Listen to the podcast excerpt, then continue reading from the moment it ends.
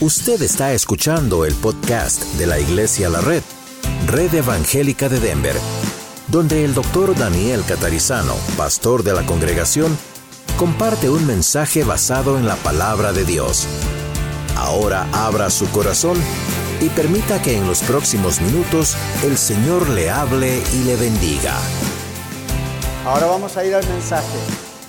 Usted dirá, pero pastor, ¿no es que primero hay que cantar, ofrendar en la Biblia, hacer todo eso y luego al final usted predica? ¿A qué le hago la pregunta de siempre? ¿Dónde está eso en la Biblia? La Biblia no da un orden de cómo tiene que ser un programa de servicio de culto, simplemente da los elementos, ¿ok? Tiene que orar, tiene que cantar, tiene que ofrendar, predicar y etcétera. Así que hoy, como estamos en la segunda parte de por qué cantamos, antes de cantar, vamos a predicar por qué cantamos. ¿Qué les parece? El Salmo 47 eh, fue la base de nuestro mensaje del domingo pasado y sigue siendo la base de nuestro mensaje de hoy. Si usted no tuvo la oportunidad de escuchar el mensaje del domingo anterior, recuerde que está en el podcast. Lo puede encontrar en el website, en el sitio web, yendo a iglesialareddenver.org o en Facebook, ¿ok? Ahí está, y si no, consulta con cualquiera de los hermanos que están en, la cabina de sonido o afuera, en, todo dice welcome, bienvenido, y ahí le van a dar la instrucción de cómo poder hacerlo. Pero sí sería muy interesante que escuchase la primera parte. Hoy vamos a repasar un poquito la primera parte y vamos a concluir con ¿por qué cantamos? ¿Okay? ¿Sabía usted por qué cantamos? Bueno, ¿Por qué cantamos durante los servicios? Decíamos la semana pasada. ¿Por qué cantamos servicios o reuniones? Lo uso como la misma palabra. ¿Lo hacemos por costumbre? ¿Lo hacemos por tradición? ¿Es porque nos gusta cantar simplemente? ¿Es para prepararnos para recibir el mensaje? Obviamente hoy se dan cuenta que no, porque el mensaje va primero hoy. ¿Por qué cantamos durante los servicios? Es la gran pregunta de siempre. Bueno, aprendimos el domingo pasado que Dios no nos ha dejado decidir cómo Él quiere que hagamos las cosas en una reunión o en un servicio como este.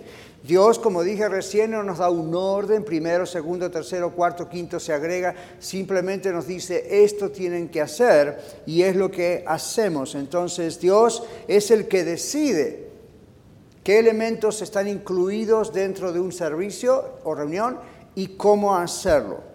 Esto lo vemos en todo el Antiguo Testamento, decíamos el domingo pasado. Hay instrucciones que Dios le dio al pueblo de Israel, a los judíos, en cuanto a cómo debían adorarle. Decíamos el domingo, el propósito fue que Israel no imitara la forma de adoración o servicio de los paganos comenzando con los egipcios y luego en el camino hacia Canaán. Ellos vieron diferentes tipos de adoración en esos pueblos paganos y Dios decía, yo no quiero eso. Ustedes son mi pueblo, yo soy Dios. Aquí hay una cosa especial y quiero que lo hagan de esta forma. Ahí comenzaron los sacrificios, el tabernáculo, los levitas, los sacerdotes, el sumo sacerdote, las ofrendas, los mensajes. Todo eso comenzó por orden de Dios. Y dijimos el domingo, cuando llega el Nuevo Testamento, es decir, cuando viene el Señor Jesucristo, muere en la cruz, se levanta, resucita al tercer día, entonces muchas cosas cambiaron, ya no eran necesarios los sacrificios de animales, ya no eran necesarias varias cosas del culto judío de la sinagoga, pero otras cosas Dios ordenó que continuaran. Entonces no crea usted que los cristianos en la primitiva iglesia simplemente imitaron o copiaron del culto de la sinagoga. Al principio, mucho de eso ocurrió muy, muy al principio, pero enseguida empezaron a gentiles a convertirse a Cristo también y enseguida la cosa se hizo internacional. Y no es que Dios cambió la manera del servicio porque ahora es internacional, sino porque Cristo es el centro del servicio. Entonces ya no necesitamos un pastor que interceda por nosotros ante Cristo, ante Dios, porque Cristo es el sumo sacerdote que se dio a sí mismo y en el nombre de Jesucristo nosotros oramos y hablamos todos los días con Dios. Entonces, lo que traemos acá es lo que llamamos un sacrificio de alabanza. ¿He escuchado alguna vez esa expresión, verdad? Hay cantos inclusive, hay un canto que dice, traemos sacrificio de alabanza a la casa del Señor, nos gozamos. Ok, ¿Cuál es el sacrificio de alabanza? Si ya no necesitamos un cordero, si ya Cristo se sacrificó por nosotros, nosotros nos ofrecemos como ese sacrificio, no para salvación, sino para dar gloria a Dios. No piensen la palabra sacrificio como el otro sinónimo de la palabra o el otro significado más bien de la palabra sacrificio. ¡Ay, qué sacrificio es! Tengo que ir hasta allá, no tengo ganas, hoy quería estar descansando, pero voy a hacer el sacrificio. Ah, ah, eso no es el sacrificio, aunque es a veces un sacrificio. Pero la idea es nuestra vida está a los pies del Señor, porque Él nos ha salvado. Amén. Entonces, repasando lo del domingo pasado, Dios quiso mantener uno de los grandes elementos del culto desde los comienzos. Y uno de ellos es el canto. Si usted lee en las páginas de la Biblia, aún en el libro de Génesis, Dios enseñó a su pueblo a cantar. Cuando Dios creó el mundo, no lo hizo en una conferencia, algunos estudiando el idioma hebreo en el cual fue escrito ese relato de la creación, suponen, y es muy probable, que la manera en que Dios dijo esto y lo otro es una manera que hoy casi podríamos decir tenía el tinte de lo que es un canto. Ahora, esto es para mostrarnos que en la creación, Dios habernos hecho a imagen y semejanza de Él, de Dios, Dios quiere que nosotros cantemos. No es un entretenimiento, decíamos el domingo. No es cantar si tengo buena voz, mala voz, si afino, desafino, si estoy de buen humor o no me siento enfermo o si todo me va bien. Dios ordena que cantemos y decíamos el domingo, hay razones espirituales por las cuales esto ocurre. Es como la oración. Uno no ora solamente cuando se siente bien y cuando todo va bien, ¿verdad? Al contrario, tendemos a orar aún más cuando las cosas van mal. Bueno, tengo noticias para usted. Dios quiere que tendamos a cantar también cuando las cosas van mal. Cantar es una manera de orar dando gracias. Cantar es una manera de orar alabando, adorando. Cantar es una manera de enseñarnos unos a otros. Cantar es una manera de expresar nuestro dolor, nuestra angustia. En los Salmos, el libro más largo de la Biblia, veíamos el domingo, constantemente hay cantos. Hoy los leemos, pero bien podríamos cantarlos. Y por cierto, hay cientos de salmos cantados y más van a venir, porque es normal, ese es el cancionero de la Biblia. Es curioso que el libro más grande de la Biblia es un himnario, básicamente, que no solo los judíos, sino la iglesia cuando comenzó también usaba. Hoy en día podemos usarlos también y por cierto lo hacemos. Pero el domingo dijimos también que más de 400 referencias existen en la Biblia al canto, 50 de las cuales son órdenes directas de Dios a que cantemos. Y Efesios 5, 19 y Colosenses 3, 16 veíamos el domingo pasado que el Nuevo Testamento nos ordena a cantar y dice canten salmos, himnos y cánticos espirituales. La iglesia primitiva lo hacía. No lo podía hacer tanto como nosotros externamente en algunos aspectos, la iglesia al comienzo tuvo sus etapas de persecución muy fuerte, donde estuvieron en catacumbas, han oído eso, ¿verdad? En cavernas. Obviamente ahí no podían cantar en voz muy alta, estaban escondiéndose, no tenían instrumentos, no danzaban, no hacían nada de lo que conocemos hoy porque estaban escondiéndose. Un equivalente, aunque sea en un porcentaje de eso, es la iglesia perseguida hoy, por ejemplo, en el país de China donde usted puede ver miles literalmente de creyentes cantando, alzando sus manos, aplaudiendo sin hacer ningún sonido para no ser descubiertos. ¿Se imagina? Han comprendido lo que significa cantar, aún moviendo sus bocas, diciendo la letra, aunque no puedan emitir sonidos o tener micrófonos, mucho menos. El domingo pasado también repasando aprendimos que Dios mismo canta. Dijimos Sofonías capítulo 3 versículo 17, dice, Él se exalta sobre su pueblo, se gozará sobre ti con cánticos. Y analizamos un poquito más eso el domingo. El Señor Jesús, dijimos el domingo, también canta, cantaba también con sus discípulos. Y en Mateo 26, 30 vimos el domingo que el Señor Jesús cantó justo horas antes de ir a la cruz en lo que vamos a volver a celebrar hoy, la Cena del Señor o la Santa Cena. Él cantó, antes de despedirse, dice la Biblia de Mateo, cantaron el himno. Era costumbre. ¿Quién de nosotros no hubiese querido escuchar la voz del Señor Jesús cantando, verdad? Un día lo vamos a escuchar. Cantamos a Dios porque la música, dijimos el domingo, se relaciona con las palabras que cantamos. Cantamos la sana doctrina, no tenemos que cantar cualquier tontería, cantamos la sana doctrina. Elogiamos a Dios en los cantos, es lo que las letras hacen. Hay letras que le agradecen a Dios por salvarnos, hay letras que expresan nuestra fe, nuestra confianza en momentos de tribulación o de angustia, nuestra alegría y gozo. Todo lo que cantamos, lo que vamos a cantar hoy, expresan cosas que vienen de la palabra de Dios y que nos edifican. El domingo también dijimos que cantamos, porque cantar nos ayuda a recordar las promesas de Dios. Aprendimos acerca de la habilidad mnemónica de la música, algo psicológico, algo mental. Dijimos la mente está programada para reconocer, categorizar y recordar mejor las palabras, como lo hace una computadora, y nos hace recordar mucho mejor las palabras al cantarlas. Yo inclusive le dije a usted, si usted tiene problemas para leer o para estudiar, no es una mala idea ponerle música a lo que tiene que recordar, porque el cerebro funciona así.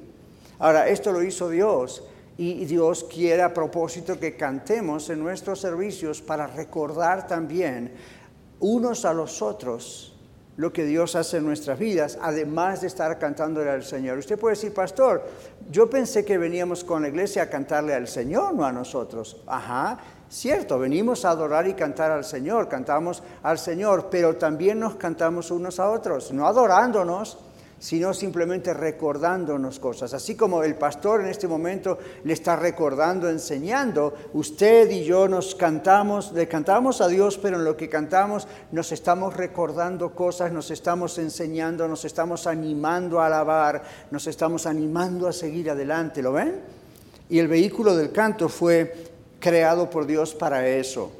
Dijimos también para finalizar lo del domingo que no es solamente una obediencia a Dios el hecho de cantar, importa qué cosas cantamos. Yo les dije que un teólogo dijo, muéstrame las canciones de una iglesia y te mostraré su doctrina o su teología, prestando atención a lo que uno canta en la congregación, uno sabe si el énfasis de esa congregación es simplemente motivar a que la gente se sienta bien o si realmente es motivar a que la gente sepa en quién cree y qué cree y por qué lo cree. Esa es la función bíblica del canto. Y dijimos que las letras que cantamos deben reflejar los temas generales de las escrituras y no simplemente los temas que a nosotros nos gustan cantar. Y esto es para edificarnos y para ayudarnos. Bueno, vamos a decir, hoy continuamos diciendo lo siguiente. Esta es la segunda parte. En primer lugar, cantar nos ayuda a conectar nuestros corazones con la letra de lo que cantamos. Tiene que haber una conexión entre lo que nosotros decimos, está en nuestro intelecto, en nuestro espíritu, y luego cómo lo decimos. En el momento de cantar hay una conexión, por cierto, emocional. Además de ayudarnos a recordar palabras, hermanos, cantar nos conecta y conecta las palabras que cantamos con nuestros propios corazones. En todas las culturas y edades, la música es un lenguaje, ¿verdad que sí? En su cultura, en la mía, en la nuestra, siempre la música es un vehículo que muestra una emoción, expresa, despierta y habla de nuestros sentimientos. La música como vehículo es capaz de movernos de una manera profunda, de una manera sutil, anticipada y a veces inesperada. Por ejemplo, si los que están apuntando quieren apuntarlo, en 1 Samuel capítulo 16, versículo 23, muchos de ustedes recordarán a David tocando su arpa muy bien mientras el perturbado rey Saúl estaba teniendo un gran conflicto demoníaco, mental, psiquiátrico o todo eso junto. Y la música era algo que Dios estaba usando en el arpa del rey David para ayudar. Nada mágico, nada extraño, nada misterioso, simplemente es un vehículo que Dios usa. Y la Biblia dice en 1 Samuel 16:23 que cuando David tocaba el arpa mientras el espíritu de Saúl estaba turbado, Saúl se tranquilizaba.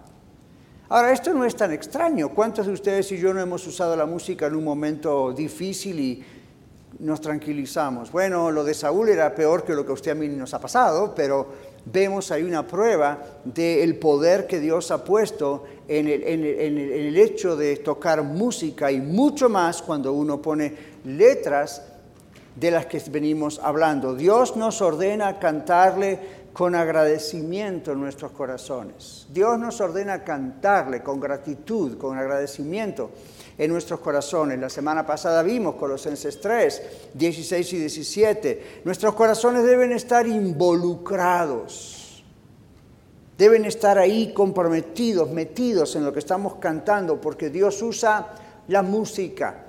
Nuestro corazón tiene que estar involucrado en la letra y la música nos ayuda a meternos en esa letra. Y en la red Usted escuchó que muchas veces yo hago referencias, u otros maestros hacemos referencias a que el servicio no debe ser un espectáculo o un show, eh, eh, incluido el canto. Y, quiero aclarar esto a todos. Ah, esto, no está, esto está destinado a ser conscientes de la trampa en la que muchos de nosotros, tanto ustedes como yo, hemos caído en otros lugares antes. Sin embargo, atención aquí, sin embargo, eso no tiene esas advertencias de no hagamos un show, un espectáculo. Por el otro lado, no tiene como propósito anular nuestra emoción al cantar o nuestra expresión libre al cantar. Simplemente nos recuerda lo que dice 1 Corintios 14. En 1 Corintios 14 el apóstol Pablo escribiendo a la iglesia a los Corintios, una iglesia en esa ciudad de Corinto con muchos dones espirituales, hablaban en lenguas, oraban, profetizaban, cantaban, hacían de todo. Y observe que el apóstol Pablo no les dice, dejen de hacer eso, es un show, eso no es de Dios. No, lo que el apóstol Pablo corrige es la manera pública en que lo hacían, porque atraían la atención sobre ellos en vez de atraer la atención a Cristo. Entonces hoy en día es igual. Si usted dice yo en el momento que estamos cantando, adorando, yo siento levantar mis manos, o yo siento silbar, o yo siento gritar aleluya, ok, fine, no, no está prohibido en Iglesia La Red hacerlo. Por favor, no está prohibido. Lo único, siempre recuerde 1 Corintios 14, léalo en casa. La Biblia dice, hágase todo decentemente y con orden. Entonces, you know, a veces yo estoy tan contento mientras estoy diciendo el encanto del Señor, le estoy cantando y estoy tan contento, de, repente por la letra que estoy cantando y estoy tan unido al Señor, yo quisiera salir corriendo por todo este santuario, en serio. O quisiera venir acá y empezar a danzar y hacer... Y usted dice, pues pastor, ¿por qué no lo hace? ¿Está restringiendo al Espíritu Santo? No, el Espíritu Santo escribió 1 Corintios 14 en pluma del apóstol Pablo y dice, tranquilícese hay otra parte que dice, el espíritu del profeta está sujeto al profeta. Teníamos una plática con unas personas hace un mes, dos meses atrás, y, hablábamos de por qué yo predico 30, 40, 45 minutos promedio, a veces un poco menos, a veces un poco más. Y me dice, pastor, no predicaría más. Digo, mire, si por mí fuera, yo sigo por 4, 5, 6 horas non-stop. ¿Por qué? Porque hay tanta riqueza en este libro que no se para nunca. Y cuanto más usted aprende a predicar y cuanto más predique, cuanto más, como yo tiene amigos de oración orando todos los días por uno, el Espíritu de Dios a mí uno quiere seguir y seguir y seguir y seguir y seguir y seguir y seguir. Como a Pablo cuando se le cayó uno del tercer piso, ¿verdad? Lo tuvo que ir a resucitar. Dice Pablo hablaba tan extensamente que uno se durmió y ¡boom! se fue. Por eso nosotros estamos aquí en un primer piso, estamos más seguros, just in case. Pero ¿por qué no lo hago? Y yo le dije a estas personas por lo que dice 1 Corintios 14. El espíritu del profeta, es decir, el predicador en este caso, caso, está sujeto al profeta. Yo tengo que saber cuándo concluir. No puedo simplemente darme el gusto por horas. Amén. Entonces hay un orden, hay un servicio y, no es un orden estricto. Nosotros tenemos páginas acá con un orden de lo que viene primero, segundo, tercero. Y los muchachos allí, a lo mejor algún día las señoras, no sé, pero por ahora los muchachos que están allí en el sound system, ellos saben que en cualquier momento algo puede interrumpirse como el domingo pasado.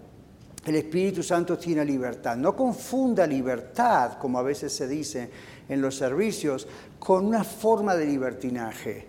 No confunda que libertad es dar rienda suelta a todo lo que usted quiere hacer en ese momento. Usted no lo puede hacer en otro lugar tampoco. Entonces, bueno, respetamos a quienes tienen esa teoría, pero la Biblia dice en 1 Corintios 14 que podemos expresar y debemos expresar nuestro sentir, nuestro espíritu, nuestras emociones, nuestros dones, pero nunca atraer la atención hacia nosotros con lo que estamos haciendo, aun si lo hiciéramos todos juntos. Tiene que haber una decencia, dice la Biblia, ¿verdad? Entonces usted dice, pastor, yo no estoy de acuerdo. Ok, fine, pero vuelva a leer en casa 1 Corintios 14, léalo despacito, léalo apuntando, lea 1 Corintios 13, luego 14 y no se pierda el 15. Es todo un gran sermón, aunque lo tengamos repartido en tres capítulos. Bueno, Cantar nos ayuda a tomar más tiempo para reflexionar sobre un asunto que estamos cantando, sobre el significado de las palabras. ¿Se da cuenta cuántas veces repetimos en los coros o repetimos una misma frase? ¿Se da cuenta cómo hay ciertas letras cuya música es más lenta y uno estira la palabra o espera o hay un silencio, la música sigue tocando y al rato uno vuelve otra vez y, y, bueno, eso nos ayuda a recordar, pero nos ayuda, como dicen en algunos lugares, a masticar lo que estamos pensando. ¿Escuchó eso alguna vez? A digerirlo. Hoy decimos a procesarlo. Nos ayuda a, a ok, ¿qué estoy cantando? ¿Qué acabo de decir? ¡Wow! Esto es increíble. Y esas pausas y esos momentos y esa estirar las notas de pronto ayudan también a eso. Estaba leyendo a un músico, que, un músico cristiano el otro día preparándome para el mensaje, que decía, es muy complicado cantar de la santidad de Dios en una música pop en dos minutos. Es cierto, es, una, es, un, es, es una, un tema como para, wow, darle tiempo. Los buenos músicos cristianos saben qué música poner a qué letras. ¿Ven? Entonces, eso es interesante porque en la mente y en nuestro espíritu, en nuestro corazón, uno puede digerir lo que está cantando y decir, oh my goodness, esta es una increíble, ¿verdad? ¿Cómo no pensé en esto?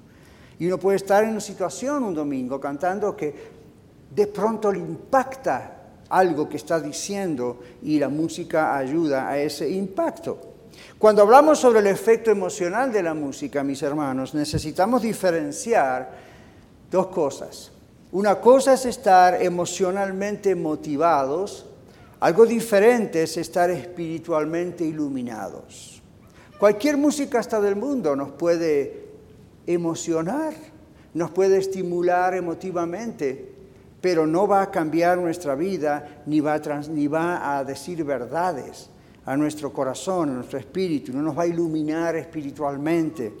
La música es un medio y como medio puede mover nuestras emociones, sin duda, pero no tiene la música, las notas, los instrumentos, las voces de la gente, en sí no tienen el poder para enseñarnos una verdad que va a transformar nuestra vida. La música es un vehículo, pero es un muy buen vehículo. Las letras, las letras de los que cantamos es lo gran importante y deben ser edificantes y deben ser fieles a la palabra de Dios. ¿Podemos usar diferentes estilos? Claro que sí. Diferentes tradiciones. Un himnario, la pantalla, que finalmente, como dije el domingo, es un himnario electrónico, sigue siendo algo que leemos. Sí, podemos usarlo mientras no estemos esclavos de eso, ¿verdad? Podemos usar diferentes estilos. Por eso aquí en la red usted notará que cantamos cantos o himnos muy viejos y de pronto cantamos lo último que salió de, I don't know, Hillsong. Y uno dice, ¿por qué mezclamos eso? Porque aunque la música ya no sea el mismo estilo de lo que se canta el estilo de hoy, lo que nos importa es la letra. Y yo siempre digo, ¿cuántos años tiene la Biblia? Unos dos mil. ¿Y por qué seguimos leyéndola? Es muy vieja. El mensaje no acaba jamás. Entonces, quizá cantamos alguna música que uno dice, mm, ese estilo es de los 80, ese estilo es de los 90, ese estilo es del 2000, ese estilo es del 2018 y usted sabe que los estilos musicales cambian. No le preste tanto atención al estilo, observe qué estamos cantando. Luego, el estilo es algo respetuoso a la congregación. Hay personas de ustedes que les gustan las músicas muy movidas, a otros les gustan las músicas muy lentas, a unos les gustan los, los himnos, a otros, y entonces no estamos tratando de quedar bien con todos, porque con el que tenemos que quedar bien es con Dios o con nosotros mismos pero es una buena cosa para conectarnos unos a los otros también. La letra está envuelta dentro de la música de un canto con el cual alabamos y adoramos a Dios y eso produce un efecto de Dios en su vida y en mi vida. Quizá ustedes han oído hablar o han leído algún libro de un teólogo americano y pastor, ya de muchos años ya murió, se llama Jonathan Edwards.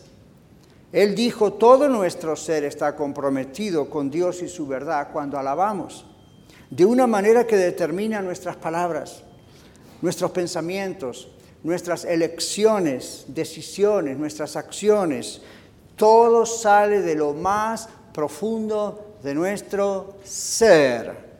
Usted quizá está observando como visitante o como ya miembro de la iglesia de hasta de años, ¿por qué estos y allá, estos acá, y no se ven tan metidos en el momento de cantar en la alabanza? ¿Serán mejor que yo? dice usted.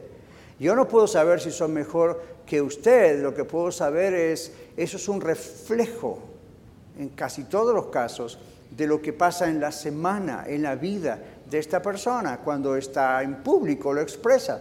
Y usted dice, pastor, ¿no será una cuestión cultural? ¿No será tal vez una cuestión, I don't know, de personalidad o el temperamento innato? Eso está involucrado, pero no se confunda. El más tímido, cuando está realmente conectado con el Señor, le cuesta mucho seguir siendo tímido. Ahora, tampoco aquí forzamos, como a veces ocurre en otros lugares que con nosotros vivimos, yo también, Aquí no forzamos desde la plataforma nadie que haga nada, pero sí yo le invito a que tenga libertad en la adoración dentro de ese 1 Corintios 14, ¿verdad? Pero, pero expréselo, no crea, eso es una cuestión de la personalidad suya, pastor, de la personalidad de otro. Yo le digo lo que dije antes, si fuera mi personalidad, yo la saco a relucir, ando corriendo por todo el lado y saltando a los gritos de alegría, y, you o me tiro al suelo, como hago a veces cuando estoy solo en casa, o estoy en un sillón y no me puedo ni mover de la presencia de Dios. ¿Por qué no lo hago así? Porque la atención no debe ser atraída de usted hacia mí, sino hacia el Señor. Entonces hay, hay un límite, pero al mismo tiempo no me quedo ahí derecho, duro, mm, como un espectador. Sienta esa libertad dentro de los límites que el Señor nos pone. Tal vez tenemos miedo de emocionarnos algunos de nosotros, especialmente cuando cantamos, ¿verdad? El problema no son las emociones, mi hermano o hermana. El problema es el ismo. Y no estoy inventando una nueva palabra. Estoy diciendo, el problema es el emocionalismo. Los ismos al final de una palabra pueden ser algo muy bueno, como el cristianismo, o pueden ser algo muy malo, como el emocionalismo, donde ya no es una emoción genuina que viene de nuestro espíritu, sino que es algo que provocamos a propósito, porque uno puede pensar, necesito, a ver si escuchó esto o lo dijo alguna vez, sentir algo. ¿Ok? Es lindo sentir algo.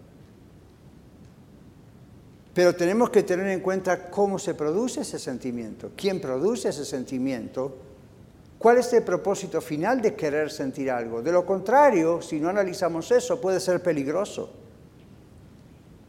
El emocionalismo puede hacernos creer que las emociones que estamos sintiendo intensamente son realmente el Espíritu Santo presente. Muy bien, a veces ese es el caso. La intensidad de lo que sentimos, de todas maneras, mientras cantamos o adoramos, aquí en familia como iglesia, de alguna manera es directamente proporcional a nuestra comunión diaria y personal con Dios en Cristo. Es directamente proporcional. No es la forma, el estilo o el programa lo que estimula si el Señor está presente o no. El Señor siempre está presente. Siempre. Pero pastor, no lo siento. Ese es su problema. El Señor siempre está presente. Por favor, no cometa la herejía, el error que en ocasiones a otros han cometido. Y si usted lo ha cometido en privado, pídale perdón al Señor. Yo no necesito saberlo, pero ah, de pronto hay personas que han dicho, you know, no voy a tal lugar porque no siento la presencia del Señor. O dicen, en tal lugar no existe la presencia del Señor. O el Espíritu Santo no se movió. A lo mejor usted se va en casa y el culto fue, el servicio fue algo muy sencillo, muy suave. No vaya a casa y diga, eh, el Espíritu Santo no estuvo hoy. Eso es una ofensa al Espíritu Santo. Cuando la Biblia dice no contristen al Espíritu Santo, usted lo acaba de contristar. El Espíritu Santo está siempre con nosotros. Es más, vive en nosotros. Se manifiesta entre nosotros de diversas maneras. ¿Se acuerda del silbido apacible en el Antiguo Testamento?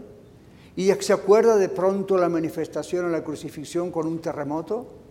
Y así podríamos ir de un extremo al otro. ¿Recuerda la escena en Pentecostés?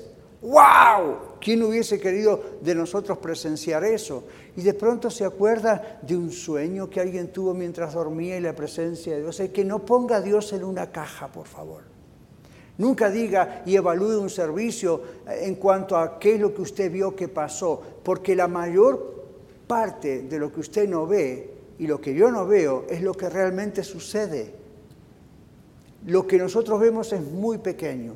Pero claro, Estamos acostumbrados al entretenimiento, estamos acostumbrados al video, estamos acostumbrados al teatro, al cine. Ok, fine, yo no tengo problema con eso. El problema que tengo es comparar eso con esto. Y pensar tiene que suceder como eso. Las películas, uh, las grandes fotografías, el teatro, el cine, están creados para estimular nuestras emociones. ¿Sí o no?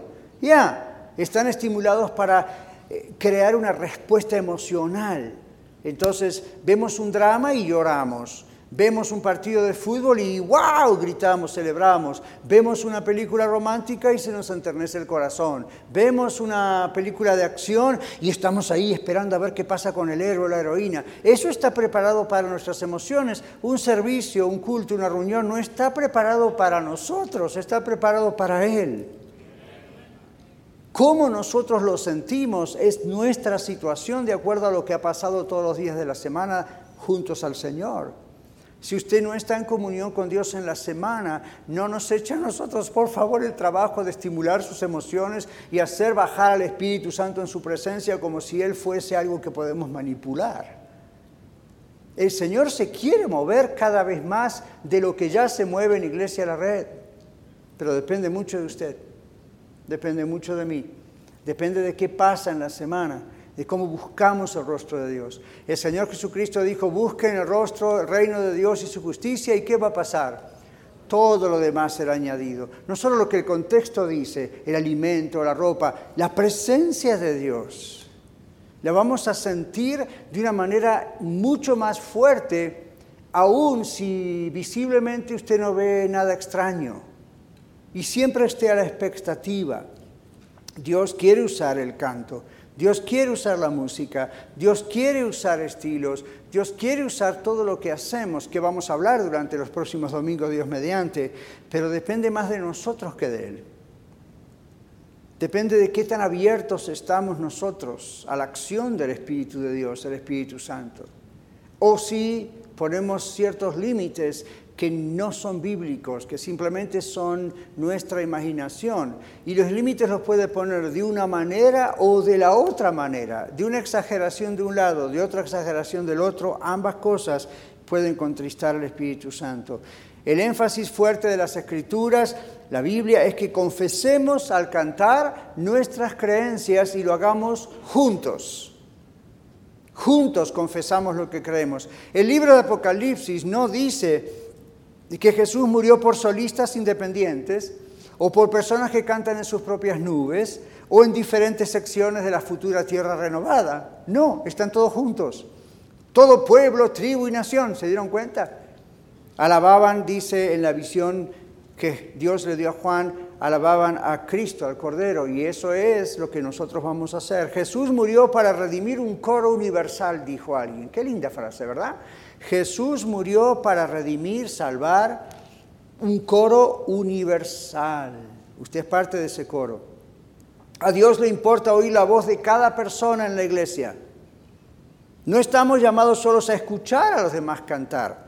Estamos llamados a cantar con otros, especialmente en el contexto de nuestra iglesia local.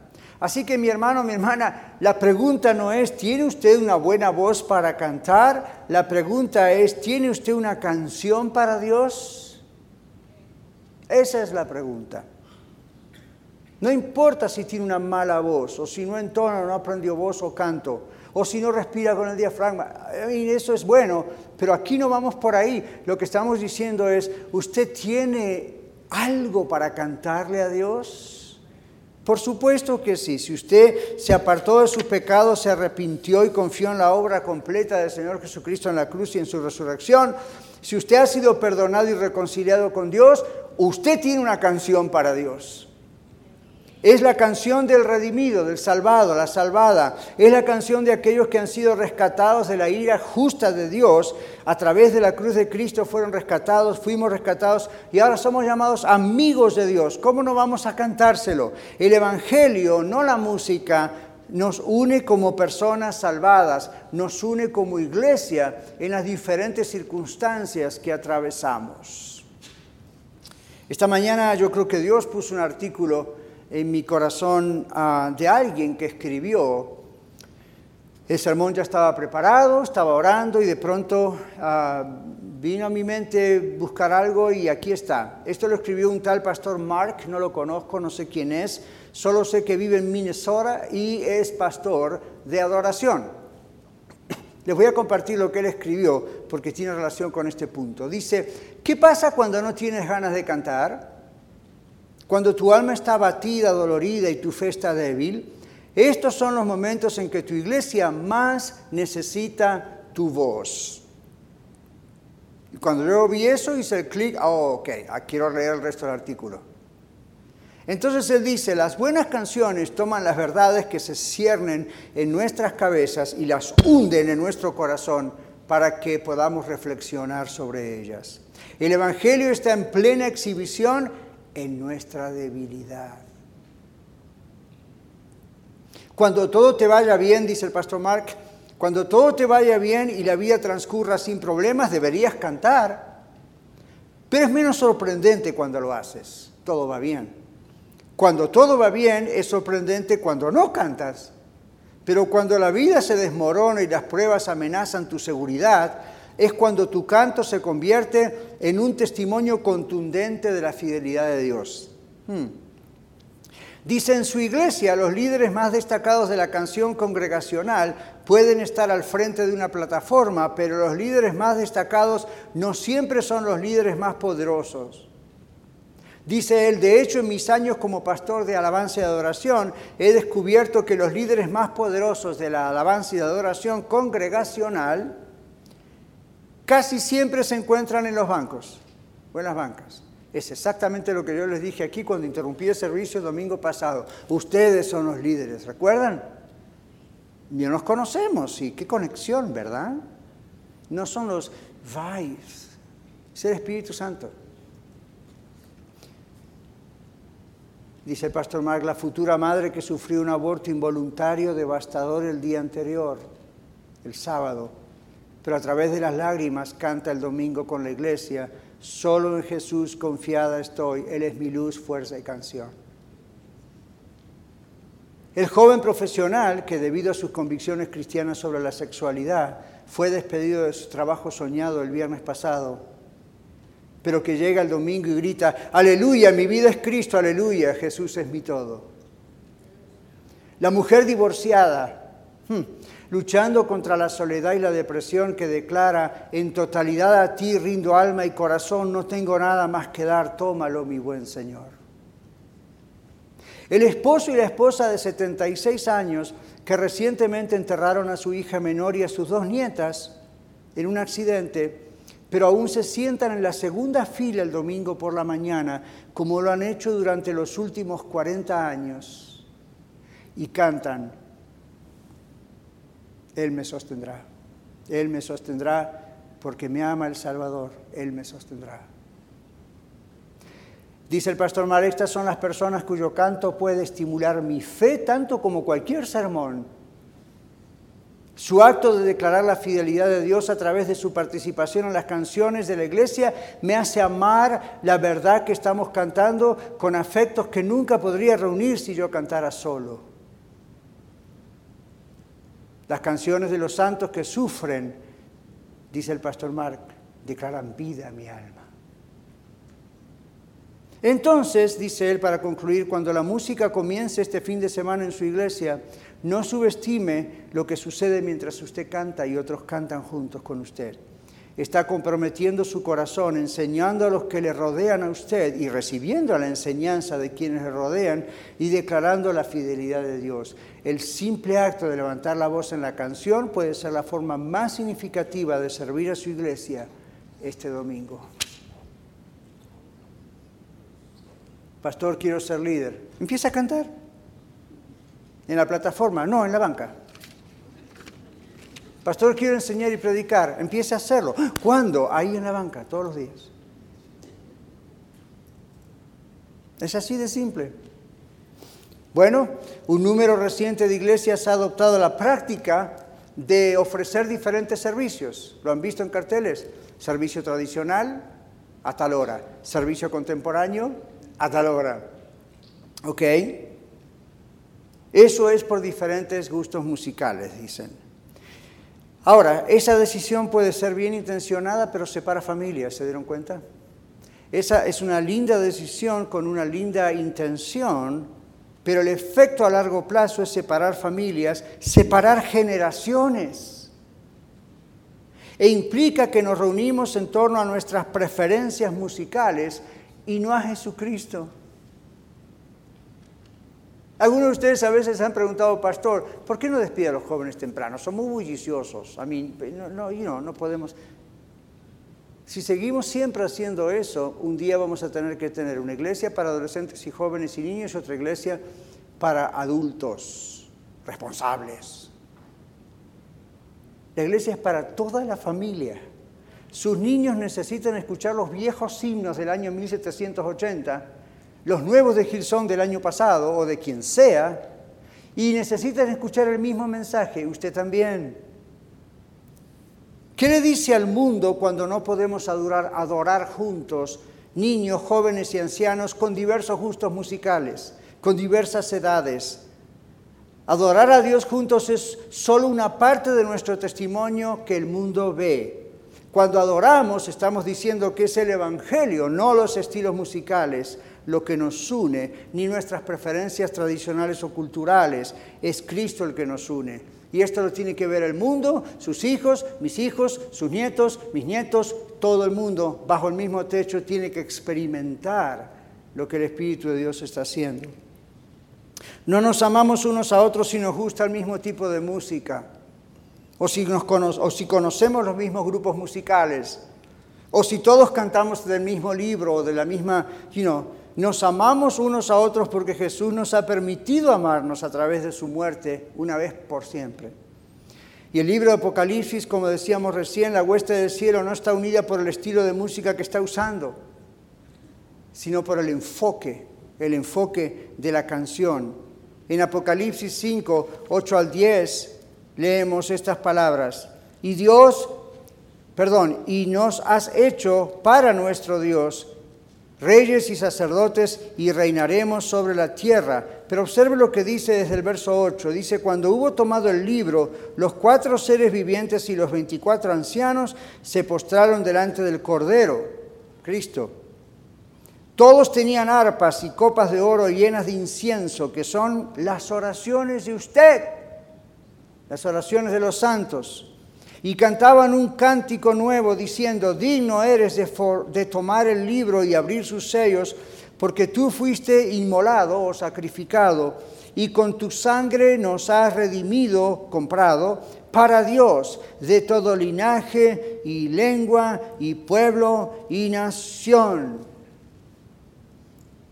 No se hace problema con qué estilo cantaba cada tribu, pueblo, nación. Lo importante es lo que estaban cantando. Cristo fue sacrificado, inmolado por nosotros. Los ángeles cantan eso, aunque a ellos no les toca eso, nos toca a nosotros. Y de toda tribu, pueblo y nación, un día todos juntos estaremos por siempre dando gratitud en canto al Señor, entre otras cosas que haremos. Así que ninguna de nuestras canciones llegaría a los oídos de Dios aparte de la canción de nuestro Salvador. Si no fuera porque Jesús canta, Dios no escucharía su canto ni el mío. Así como oramos en el nombre de Jesús, cantamos en el nombre de Jesús.